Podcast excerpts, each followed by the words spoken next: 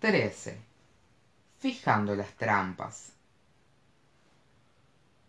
Sir henry estuvo más satisfecho que sorprendido al ver a sherlock holmes porque durante los últimos días había esperado que los acontecimientos recientes lo hicieran venir de londres. Sin embargo alzó las cejas extrañado al ver que mi amigo no llevaba equipaje ni daba ninguna explicación por su notoria ausencia entre los dos pudimos satisfacer pronto sus deseos. Y luego durante una cena le explicamos todos aquellos detalles de nuestra aventura que nos pareció conveniente que supiera. Pero antes yo tuve el desagradable deber de revelar la noticia de la muerte de selden a barrymore y a su mujer. Para él pudo ser un gran alivio pero ella lloró amargamente sobre su delantal. Para todo el mundo era un hombre violento mitad animal y mitad demonio pero para ella siempre sería el pequeño muchacho majadero de su infancia el niño que ella había llevado de la mano. Malo es realmente el hombre que no tiene una mujer que llore por él. He pasado todo el día en la casa aburrido desde que watson se marchó por la mañana dijo el baronet.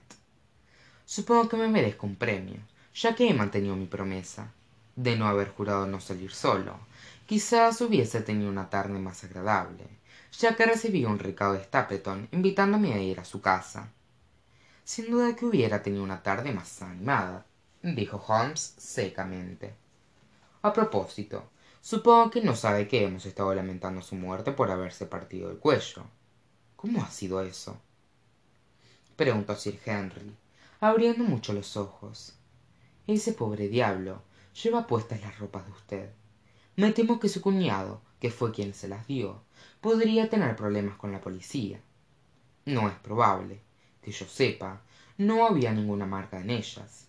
Entonces ha tenido suerte para ser sincero. Todos ustedes han tenido suerte ya que en este asunto se encuentran burlando la ley. Como escrupuloso detective mi primera obligación sería detener a todos los residentes en la casa.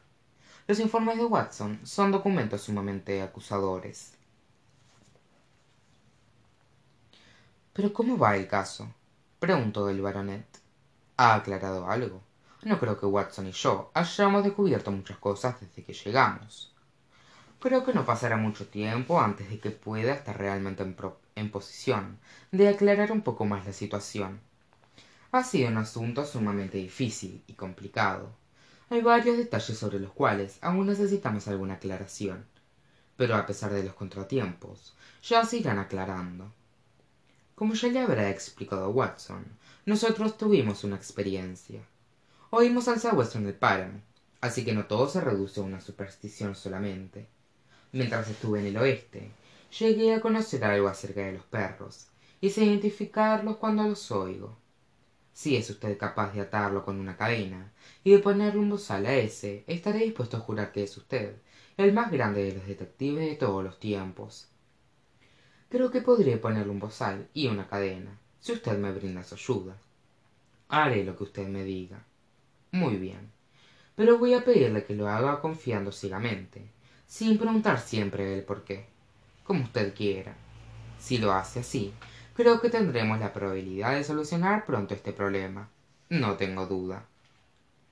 Se detuvo de pronto y miró fijamente algún objeto situado por encima de mi cabeza la lámpara iluminaba directamente su rostro y éste mostraba tal atención y fijeza que podría haber sido el de una estatua clásica una personificación de la vigilancia y la expectación. Qué pasa exclamó sir henry y yo. Al bajar la mirada pude notar que estaba reprimiendo alguna emoción interna. Sus facciones seguían sosegadas pero sus ojos brillaban con la alegría del triunfo perdonen que admire a un conocido mío dijo mientras señalaba con la mano la línea de retratos que cubría la pared situada frente a él. Watson no acepta que yo entienda de arte pero son puros celos ya que nuestras opiniones difieren al respecto. Realmente es un conjunto de retratos estupendo. Me alegra oír eso de usted respondió sir henry mientras observaba a mi amigo con un gesto de sorpresa no pretendo saber mucho acerca de esto. Y jugaría mejor un caballo o un buey que un cuadro. Ignoraba que tuviese usted tiempo para estas cosas. Sé reconocer cuando algo es bueno como es el caso en este momento. Juraría que aquella dama del vestido seda azul que hay allí es un es un kneller y el fornido caballero de la peluca de la peluca debe de ser un reynolds supongo que todos ellos deben de ser retratos familiares. Efectivamente. Conoce los nombres.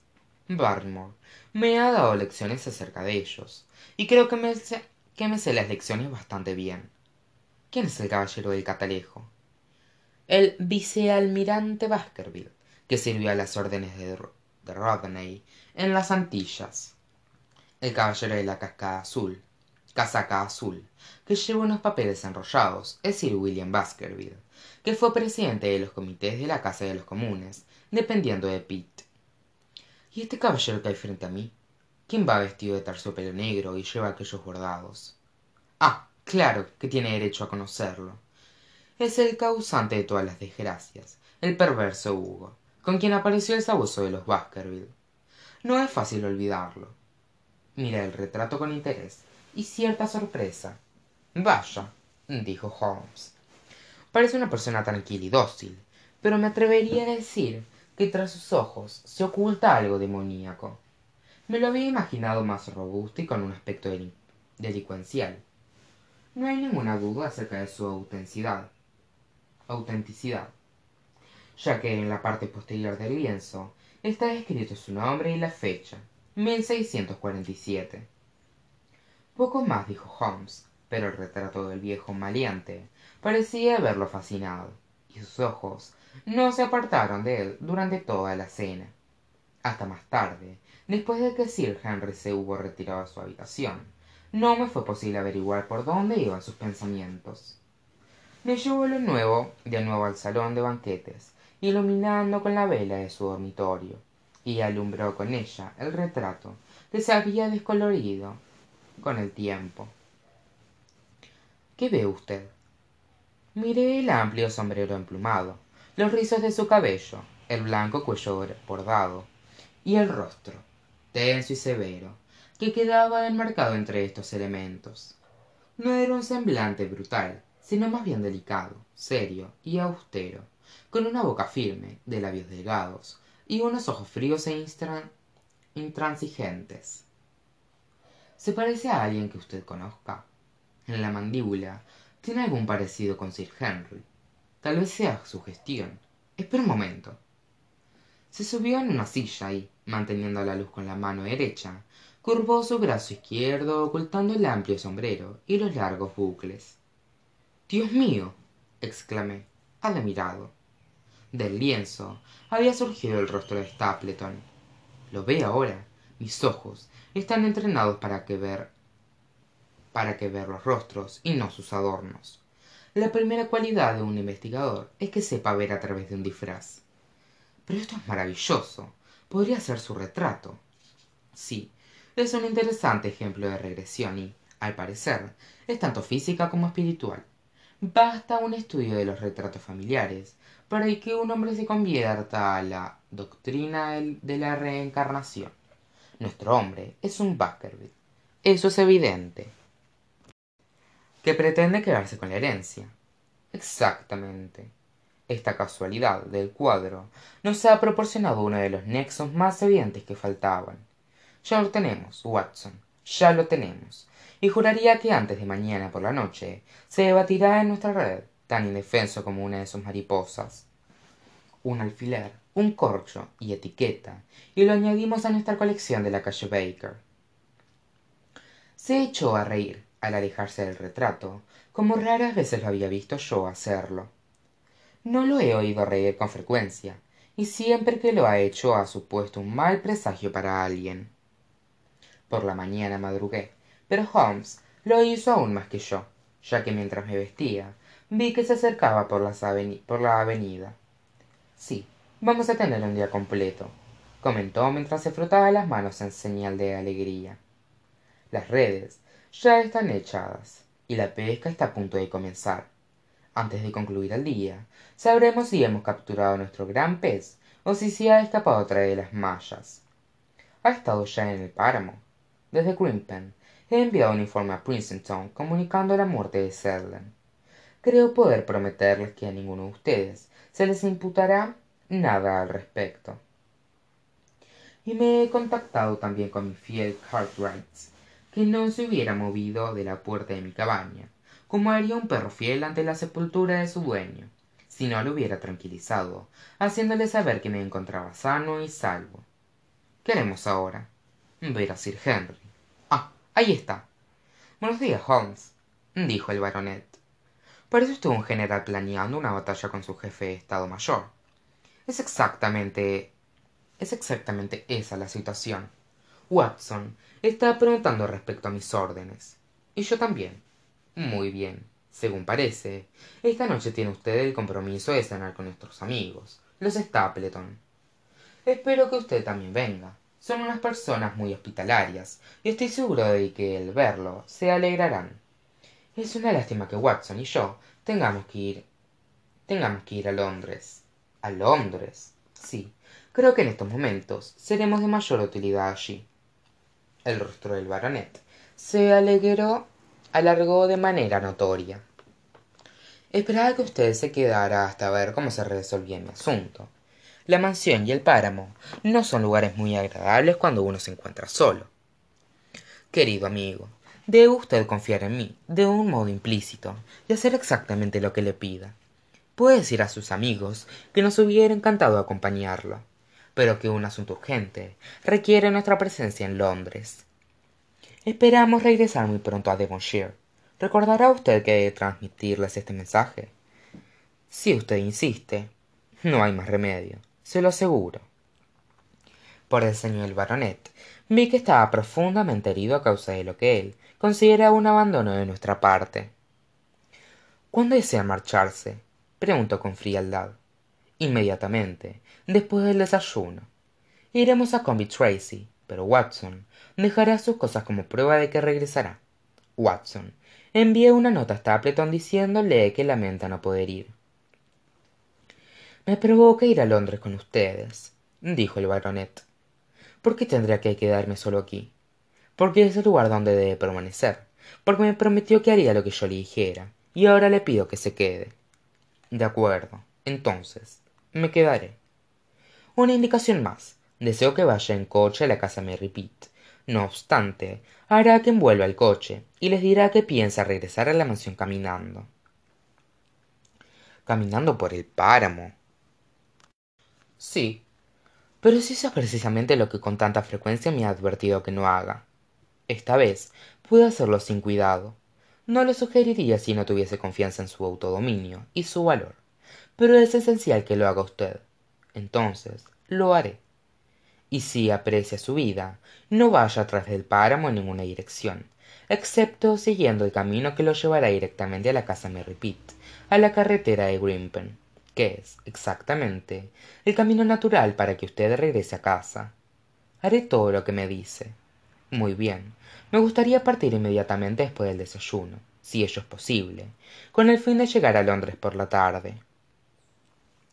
Su programa me tenía admirado si bien recordaba que holmes le había dicho a stapleton la noche anterior que su visita iba a terminar al día siguiente.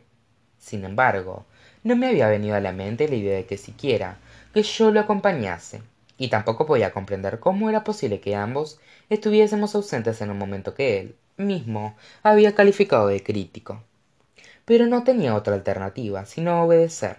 Así que dijimos adiós a nuestro acongojado amigo y un par de horas después nos encontrábamos en la estación de Convict tracy y despedimos al coche en su camino de regreso. En el andén esperaba un muchacho. Alguna orden señor toma el tren hasta londres cartwright tan pronto llegues envíe un telegrama a sir henry baskerville en mi nombre diciéndole que si encuentro una agenda que he perdido me la remita certificada a la calle baker. Sí señor. Ahora ve al despacho de la estación y pregunta si hay algún recado para mí. El muchacho regresó con un telegrama que holmes me pasó. Decía recibido telegrama. Marcho con orden de detención sin nombre. Llego cinco cuarenta. Lestrade es la respuesta al mío de esta mañana. Creo que es el mejor de los profesionales y tal vez necesitamos ayuda. Y ahora watson creo que nuestro tiempo será mejor utilizado si vamos a visitar a nuestra conocida laura lyons. Era evidente que su plan de ataque había empezado había empezado. Usaría el baronet para convencer a los stapleton de que nos habíamos ido realmente cuando en verdad regresaríamos en el momento en que era más probable que se nos necesitase. Si sir henry mencionaba a los stapleton el telegrama que recibiría desde londres alejaría de sus mentes toda sospecha ya me parecía ver cómo la red se cerraba en torno a nuestro pez. Laura lyons estaba en su oficina. Sherlock holmes inició su entrevista yendo al meollo con tal franqueza que ella quedó sorprendida. Estoy investigando las circunstancias que rodearon la muerte de sir charles baskerville dijo. Aquí mi amigo el doctor watson me ha informado de lo que usted le comunicó así como de lo que usted ha ocultado en torno al asunto qué he ocultado preguntó ella de un modo desafiante usted ha confesado que le pidió a sir charles que estuviese en la puerta a las diez. Sabemos que su muerte ocurrió precisamente en ese lugar y a esa hora. Y usted ha ocultado la relación que existe entre esos hechos. No existe ninguna relación entre ellos. En ese caso la coincidencia es demasiado grande.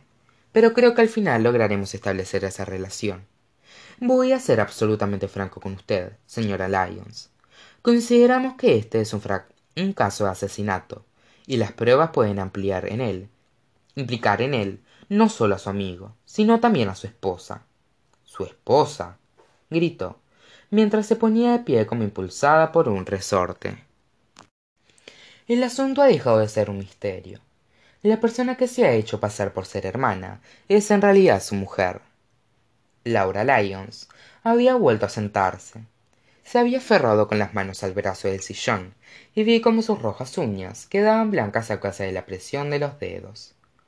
Su mujer volvió a decir. Su mujer me dijo que no estaba casado. Sherlock holmes se encogió de hombros. Demuéstrelo demuéstrelo si es capaz de demostrarlo exclamó. Y la feroz mirada que sus ojos lanzaron era incluso más expresiva que sus palabras he venido preparado para esta controversia dijo holmes mientras sacaba, de su bolsillo varios papeles. He aquí una foto de la pareja tomada en york hace cuatro años. Lleva el título señor y señora vandeleur pero no tendrá ninguna dificultad para reconocerlos ni a él ni a ella si la conoce de vista. Aquí tienes tres descripciones del matrimonio vandeleur hechas por testigos dignos de confianza que en aquellos tiempos residían en el colegio privado de st oliver. Léalos y vea si puede poner en duda de la identidad de estas personas. Echó un vistazo y cuando nos miró de nuevo su rostro tenía la fijeza y la rigidez de una mujer desesperada. mr holmes dijo este hombre había ofrecido casarse conmigo inmediatamente después de que yo pudiera lograr mi divorcio me ha mentido el malvado de todos los modos imaginables.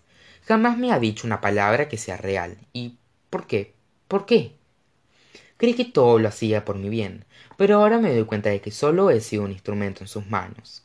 Por qué tendría que creer en un hombre que jamás ha creído en mí por qué tendría que protegerlo de las consecuencias de sus perversas acciones pregúnteme lo que quiera no le ocultaré nada.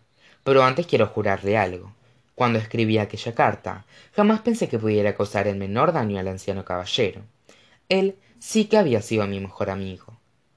Le creo todo lo que me dice señora dijo sherlock holmes.